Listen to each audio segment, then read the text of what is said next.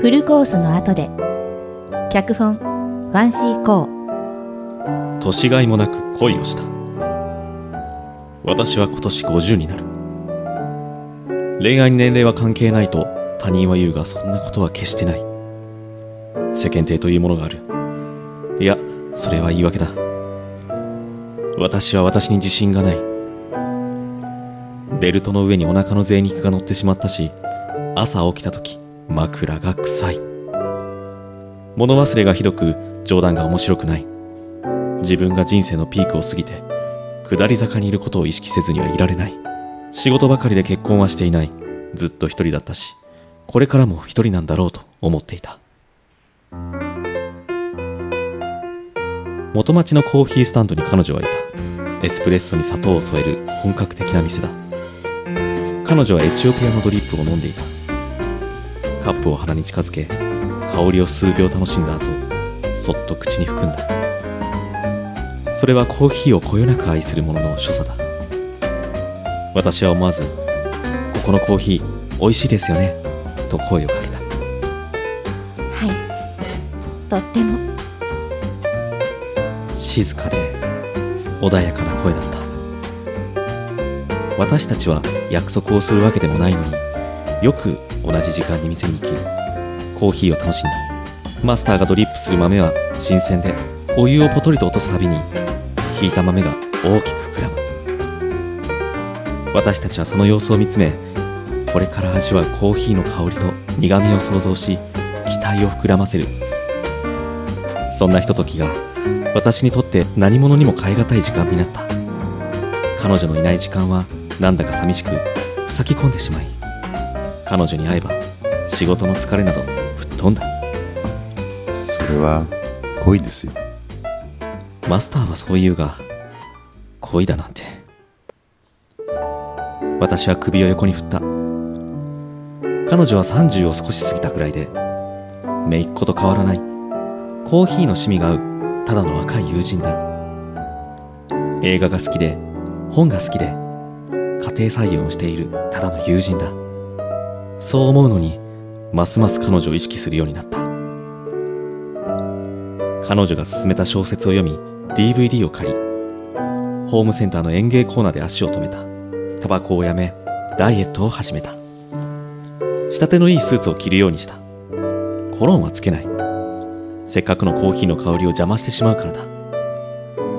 恥ずかしながらやはり私は恋をしていたのだ。今度食事でもどうですか？若い頃は自然に出てきた誘い文句をようやく口に出せたのは出会ってから1年以上経ってからだった。私もお誘いしようと思ってたんです。お話ししたいこともあったので。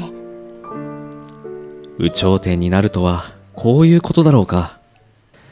私は友人がやっているおしゃれだが気取らないイタリア料理店を予約した。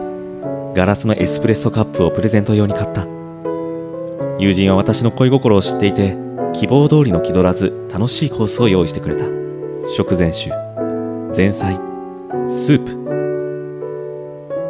プ。皿が出てくるごとに緊張も解けメインの頃にはいつものように穏やかで楽しい会話ができた。隣には学生らしきカップルがいた。お互い意識し合っていて初々しい。食後のコーヒーが出てきて私は渡すかどうか迷っていた。プレゼントを取り出そうとした。あの実は私今度結婚するんです。ああああああ結婚。あ結婚。あへえ誰と？職場の人と彼もコーヒーが好きなんですよ。同じものが好きなら年齢は飛び越えられるよって言ってくださったから。私思い切って告白したんです。彼7つも年下だったから。ああああそうですか。あおおめでとうございます。あああ実はねえここに来る前にとても素敵なエスプレッソカップを見つけてきましてね結婚祝いにプレゼントしますいいんですか？もちろん。おめでとうございます。お幸せに。彼女を駅まで送って元町を歩いた。いつものコーヒースタンドはいつものように開いていた。マスターは私の顔を見ると、エスプレッソコンパナを出してくれた。いつものエスプレッソに生クリームが乗っていた。マスターは小さくうなずいた。含むと甘さと苦さがくっきりと分かれて口の中に広がった恋の味だった出演男トーミ女やいねマスターファンシーでお届けいたしました